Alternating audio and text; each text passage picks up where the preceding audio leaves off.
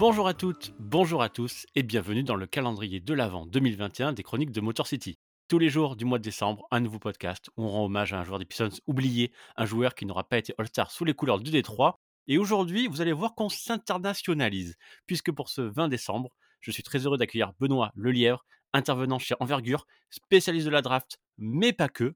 Salut Benoît, comment ça va? Salut, ça va bien? Bah ouais, ça va et toi? Super. Bon, impeccable. Merci à toi d'être là. Ça me fait plaisir d'avoir euh, un membre de la team Envergure pour parler euh, NBA. Et toi, l'oublié que tu as choisi de mettre à l'honneur aujourd'hui, c'est Mehmet Okour. 143 matchs avec Détroit entre 2002 et 2004. Et donc jamais All-Star avec les Pistons. Benoît, est-ce que tu peux nous dire pourquoi tu as choisi ce joueur? Euh, j'ai choisi me mettre au cours parce que c'est un peu un, drôle d'accident qui est arrivé au, euh, aux Pistons. Dans le fond, c'est un heureux accident qui est arrivé aux Pistons qui est très euh, indicatif du travail qu'on fait chez Envergure à la draft. Mehmet Okour a été drafté en 2001, euh, 38e au total, au deuxième tour par les Pistons. Et le but de euh, drafter Mehmet Okour, surtout à cette époque-là, parce qu'à cette époque-là, on savait un peu moins qu'est-ce qu'on achetait en Europe, c'était de sauver de l'argent. Quand on fait ce qu'on appelle un draft and stash, c'est-à-dire c'est qu'on va chercher un joueur souvent au deuxième tour qu'on n'amènera pas immédiatement en NBA pour euh, ne pas avoir à payer son salaire. Et euh, Mehmet était à 100%, euh, était à 100% un de ces cas-là. Euh, c'est un pivot, il venait de Turquie, on savait, on savait qu'il était bon, on ne savait pas trop comment il était bon, il n'y avait pas beaucoup de, de films disponibles sur lui et il était, euh, il a été amené dans le fond pour pouvoir le laisser en Turquie, pour pouvoir se laisser un peu de, en, en- bon québécois, on dit de lousse sur le cap salarial pour être capable de signer euh, des joueurs américains.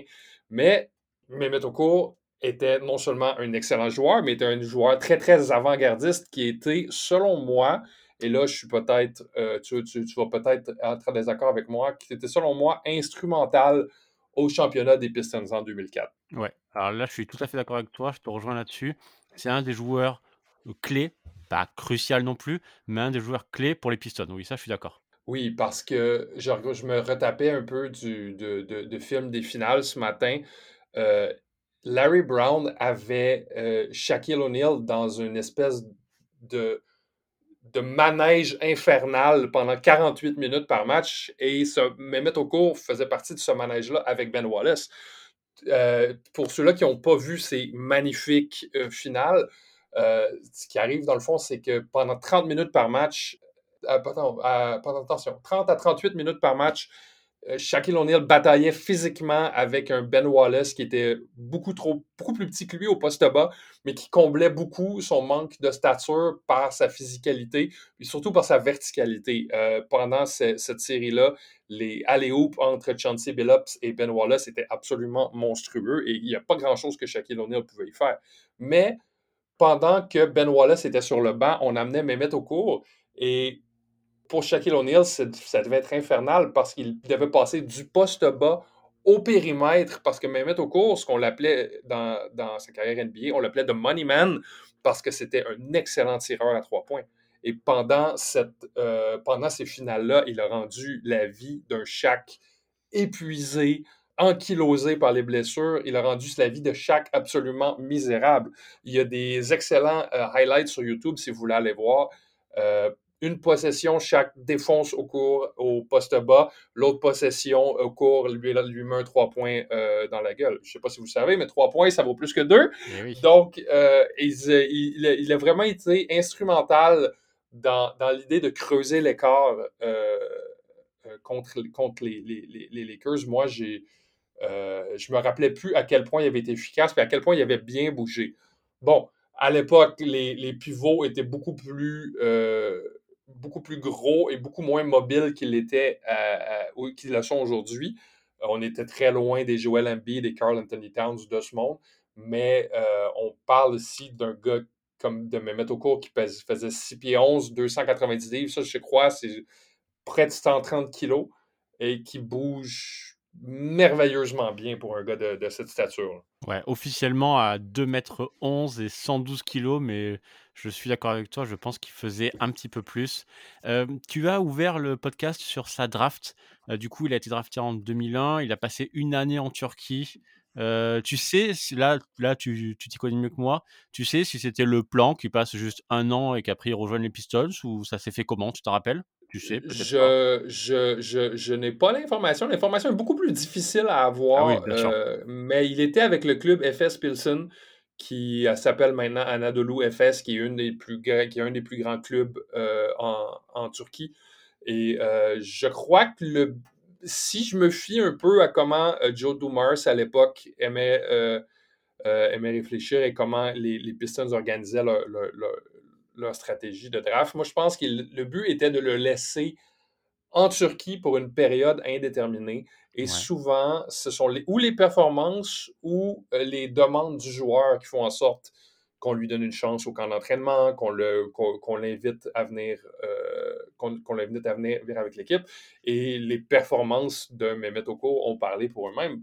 Et on va en parler peut-être plus tard, mais les performances de Mehmet Okur l'ont même étaient tellement bonnes qu'ils l'ont même chassé de Détroit. là. Bien sûr. Il s'est retrouvé alors pour, les auditeurs des chroniques, heu, Mehmet Okur débarque donc en 2002.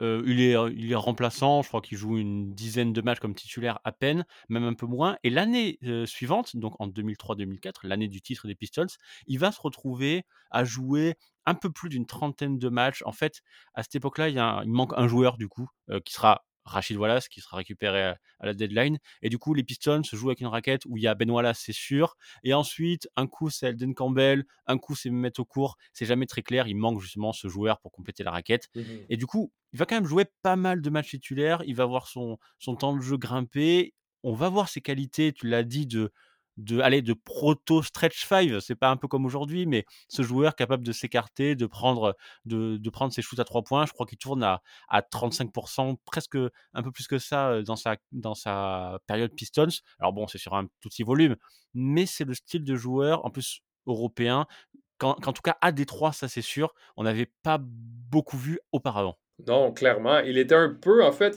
ironiquement parlant, il est un peu devenu le joueur qu'on croyait que Darko Milicic allait devenir.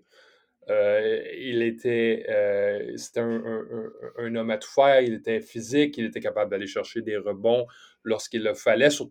Ça dépend, peut-être pas contre les, les, mammouths qu'il y avait euh, sous le cercle à l'époque, mais il donnait pas sa place. Il avait des grosses épaules, il était capable de.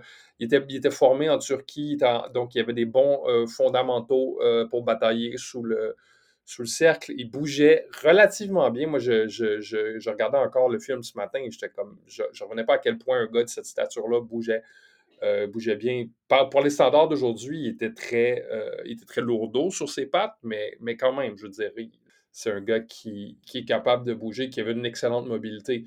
Et euh, ouais, Et c'est vrai qu'une fois en playoff, alors lui, il avait à peu près le sixième temps de jeu. C'était, soit lui le titulaire poste 4, soit le sixième homme, euh, même un peu avant Corliss Williamson cette année-là. Et c'est vrai qu'en playoff, ça Mhm. redescend un peu, mais malgré tout, bah, il est crucial, tu l'as dit au tout début, il est crucial pour mettre ses shoots à trois points, d'étirer un peu le jeu. Et surtout, c'était un Mhm. très très bon joueur défensif, au point où, tu l'as dit, et ben la, la saison suivante, euh, l'été 2004, les Pistons sont titrés le Jazz débarque et lui propose euh, quelque chose comme 50 millions sur 6 ans. Alors aujourd'hui, ça n'a plus aucun intérêt avec les chiffres d'aujourd'hui, mais en tout cas, un gros contrat, un contrat sur lequel les Pistons ne pouvaient pas s'aligner parce que à Détroit, c'était simplement un joker, un très très bon joker, le genre euh, avec lequel tu vas chercher un titre. Mais bon, euh, le Jazz a Mhm. proposé beaucoup beaucoup plus. Oui, exactement. Il y avait des problèmes de cap salarial à l'époque à Détroit, donc ils n'étaient pas capables de, de, de matcher l'offre du Jazz.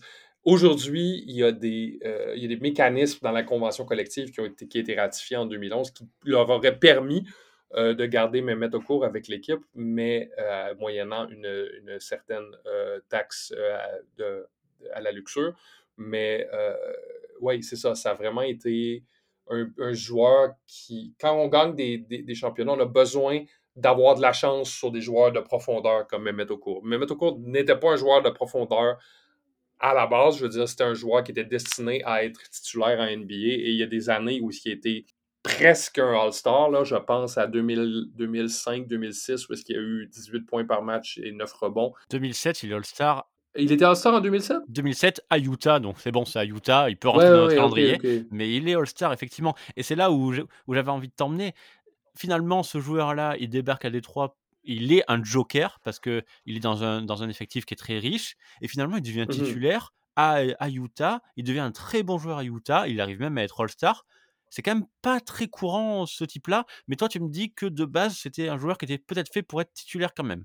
Oui, heu, je crois que oui. Je crois qu'il y avait assez, heu, il y avait un jeu qui était assez avant-gardiste pour ça. Il y avait assez d'armes dans son jeu, heu, pour ça. Puis je crois que le salaire que Utah lui a donné, c'était en prévision de faire de lui un joueur titulaire. Je crois que je crois que de se commettre pour un joueur pour autant d'argent sur une période de six ans, je crois que c'est là où est-ce qu'il voyait. Euh, c'était Jerry Sloan à l'époque, je crois, qui était, euh, qui, était entraîneur du Jazz. Sloan, qui était un avant-gardiste, même dans son vieil âge. Je crois qu'il a vu euh, qu'est-ce que Mehmet Okur pouvait apporter à, l'équipe. Est-ce que c'est un, maintenant, est-ce que c'est un titulaire dans une équipe de championnat? Peut-être pas dans ces années-là, mais un titulaire plus que respectable en NBA, oui, oui, je suis assez confiant de dire qu'il que y, avait, y avait tous les cartes dans son jeu pour ça. Ben en 2007, euh, quand le, il est All-Star, le Jazz va quand même en finale NBA. C'est le grand Jazz de Boozer, Kirilenko, Deron Williams. Euh, oui, c'est une, une, excellente équipe. Je pense qu'il manquait un peu. Ils se, sont, ils se sont butés encore à chaque cette année-là, non? C'est chaque ou c'est les Spurs? C'est les Spurs cette année-là. Qui ont gagné en 2007. Ah oui, oui, oui, ben, c'est ça. Ils se sont butés à Tim Duncan, qui est un des plus grands joueurs euh, de l'histoire de la NBA. Donc, euh, mais c'est le genre de compétition avec laquelle Mehmet euh, devait composer pendant sa carrière. Et Mehmet s'en est merveilleusement bien tiré. Euh, ça pas, justement, il n'y avait pas peut-être il la coche supérieure. Je pense, désolé, je, je, bredouille, je pense en anglais. Il n'y avait peut-être pas la coche supérieure pour se rendre euh, justement à un titre dans cette, euh, dans cette NBA qui était très, très compétitive pour les Bigs à l'époque, qui l'est moins aujourd'hui.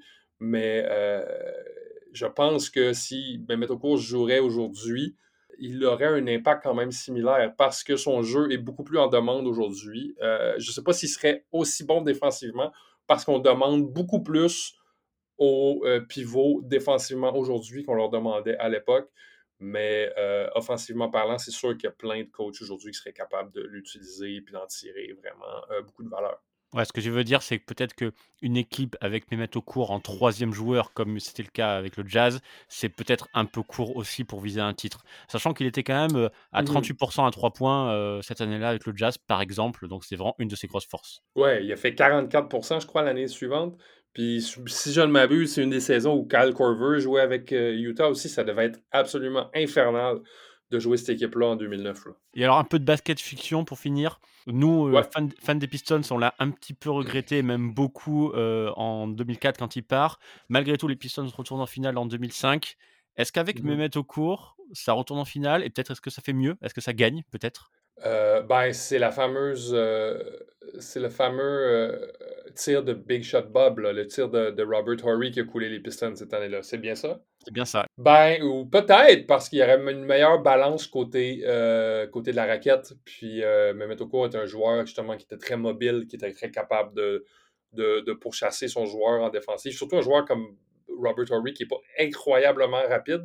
Peut-être, euh, c'est pas un nom catégorique, mais c'est ça, il était très il aurait surtout été, je crois, euh, côté basket fiction, très euh, accessoire à la longévité de Ben Wallace. A donné une meilleure longévité à Ben Wallace parce qu'il aurait pu absorber euh, certaines de ses minutes. Puis notre bon Ben, que moi est un des joueurs que j'ai le plus adoré regarder jouer dans la NBA, je crois qu'il aurait pu durer plus longtemps. Il ne se serait pas bousillé les genoux. Ouais. En tout cas, c'était un des joueurs que moi, perso, quand j'ai commencé à suivre les Pistons quelques années auparavant, j'ai assez bien aimé en tant que, que joueur de luxe sorti du banc. Et c'est vrai que j'étais un peu triste de son mmh départ, malheureusement. En tout cas, Ben, merci beaucoup. Merci d'avoir mis en valeur Mimet au cours. C'est pas un joueur dont on parle souvent avec des trois, c'est plutôt un joueur catégorisé jazz maintenant, en fait.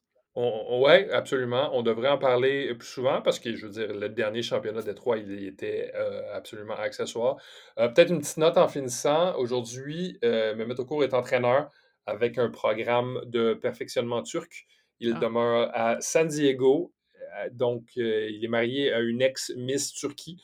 Donc, euh, il n'est pas plein. Il a eu une belle vie, une belle carrière. Et je crois qu'on est dû pour le revoir derrière les bancs à un point. Bah, j'espère qu'on le reverra en tout cas. Dis-nous peut-être, pour finir, où est-ce qu'on peut te retrouver? Où est-ce que les auditeurs des Chroniques de Motor City peuvent t'écouter? Envergure podcast, je pense que tout beaucoup de fans en France, connaissent déjà Bien notre sûr. podcast. En sur sur sur, heu, Twitter, c'est envergure_pod. Heu, sinon, moi, j'ai, heu, j'ai mon compte perso, Benoît Lelièvre, at at Benoît Lelièvre, dans un seul mot, sur, heu, Twitter. Donc, si vous voulez venir parler de basket avec moi, savoir qui les Pistons devraient drafter l'année prochaine, parce qu'ils vont drafter quand même assez haut, Oh ben, oui, ça très, me très faire haut. plaisir d'en parler avec vous. Bon, beh, c'est très gentil. Merci à toi d'être venu une dernière fois et donc à vous tous, je vous dis à demain pour la suite du calendrier de l'Avent. Bye!